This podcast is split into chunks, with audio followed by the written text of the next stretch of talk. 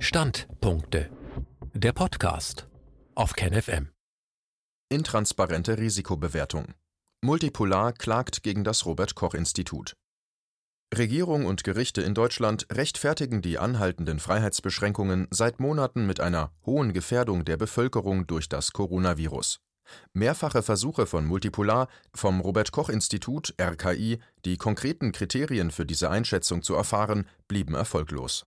Zur Durchsetzung des presserechtlichen Auskunftsanspruchs wurde daher in dieser Woche Klage gegen die Behörde beim Verwaltungsgericht Berlin eingereicht. Ein Standpunkt von Paul Schreier. Seit März 2020 erklärt das RKI, dass die Gefährdung für die Gesundheit der Bevölkerung in Deutschland hoch sei. Immer wieder, wenn Bürger in den vergangenen Monaten gegen die Maßnahmen der Regierung vor Gericht zogen, verwiesen Richter auf diese Behauptung und hinterfragten sie nicht. Doch wie kommt das RKI zu seiner Schlussfolgerung? In einem am 17. Juli erstmals veröffentlichten Dokument mit dem Titel Covid-19 Grundlagen für die Risikoeinschätzung des RKI heißt es, die Risikobewertung wird durch den RKI-Krisenstab formuliert und situativ adaptiert. Multipolar versucht bereits seit mehreren Monaten in verschiedenen Anfragen zu erfahren, welche Personen gehören zum RKI-Krisenstab. An welchen Tagen erfolgten die Treffen des Gremiums? Hat sich die Zusammensetzung des Krisenstabs seit Einrichtung geändert? Vor allem, existieren Sitzungsprotokolle des Krisenstabs.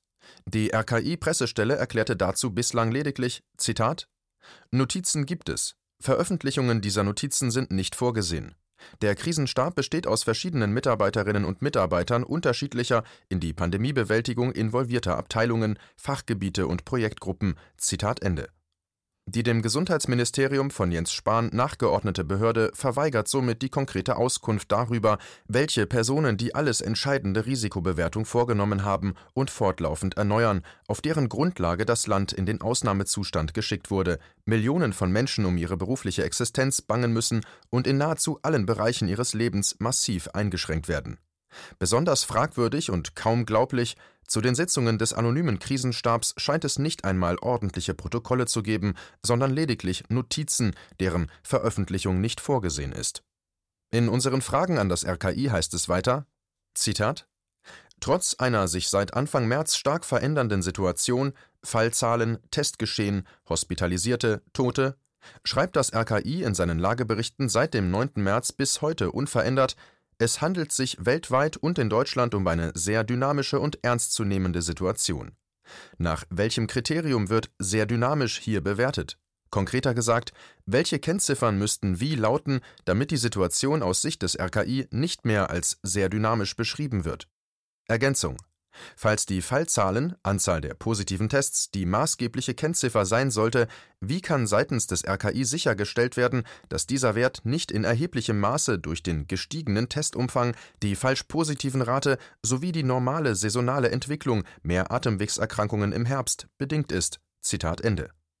Außerdem fragten wir mit Blick auf den ersten Lockdown im Frühjahr, Zitat, am 17. März hat das RKI die Risikoeinschätzung auf hoch heraufgesetzt und es heißt in den Lageberichten seither, die Gefährdung für die Gesundheit der Bevölkerung wird in Deutschland derzeit insgesamt als hoch eingeschätzt. Bis zum 16. März war von mäßig die Rede.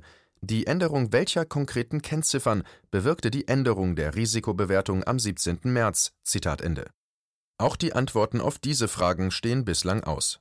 Zur Definition der Gefährdungsstufen heißt es im eingangs erwähnten RKI-Papier vom 17. Juli: Zitat Für die verwendeten Begriffe gering, mäßig, hoch oder sehr hoch liegen keine quantitativen Werte für Eintrittswahrscheinlichkeit oder Schadensausmaß zugrunde. Allerdings werden die für die schwere Beurteilung gleich Schadensausmaß genutzten drei Kriterien bzw. Indikatoren Übertragbarkeit, Schwereprofil und Ressourcenbelastung mit jeweils messbaren Größen beurteilt. Zitat Ende. Seit mehreren Monaten wollen wir vom RKI nun wissen, Zitat, welche konkreten Kennziffern, messbare Größen bei Übertragbarkeit, Schwereprofil und Ressourcenbelastung ergeben aus Sicht der Behörde eine hohe Gefährdung? Und welche konkreten Kennziffern, messbare Größen müssen aus Sicht des RKI erreicht sein, um die Risikobewertung wieder auf mäßig bzw. auf niedrig abzusenken. Sind diese Kennziffern schriftlich festgehalten? Sind sie öffentlich einsehbar? Zitat Ende. Wir haben dem RKI gegenüber deutlich gemacht, dass diese Fragen darauf abzielen, den Eindruck einer etwaigen Willkür bei der Entscheidungsfindung durch größtmögliche Transparenz auszuschließen, eine Beantwortung somit im direkten Interesse der Behörde liegen sollte. Ein Willen zur Transparenz ist bislang jedoch nicht erkennbar. Dies ist besonders relevant vor dem Hintergrund der vom RKI selbst im September 2019 veröffentlichten Guten Praxis Gesundheitsberichterstattung Leitlinien und Empfehlungen 2.0, wo es in Leitlinie 7 Datenauswertung heißt: Zitat die Auswertung von Daten für die Gesundheitsberichterstattung soll zeitnah unter Verwendung wissenschaftsbasierter Methoden erfolgen die den Ergebnissen zugrunde liegenden Rohdaten sind in vollständig reproduzierbarer Form gemäß den Informationsfreiheitsgesetzen aufzubewahren.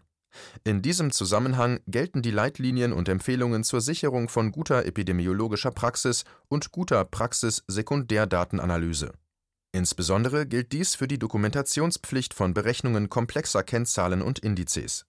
Empfehlung 7.2 die Replizierbarkeit der Analysen und Ergebnisse soll gewährleistet werden. Zitat Ende. Das RKI sollte sich an seinem eigenen Anspruch messen lassen. Im Interesse der Bürger dieses Landes ist zu hoffen, dass ein Gericht rasch und unmissverständlich klarstellt, dass solche grundlegenden Informationen der Öffentlichkeit zugänglich sein müssen. Dieser Text erschien zuerst bei dem Online-Magazin Multipolar. multipolar-magazin.de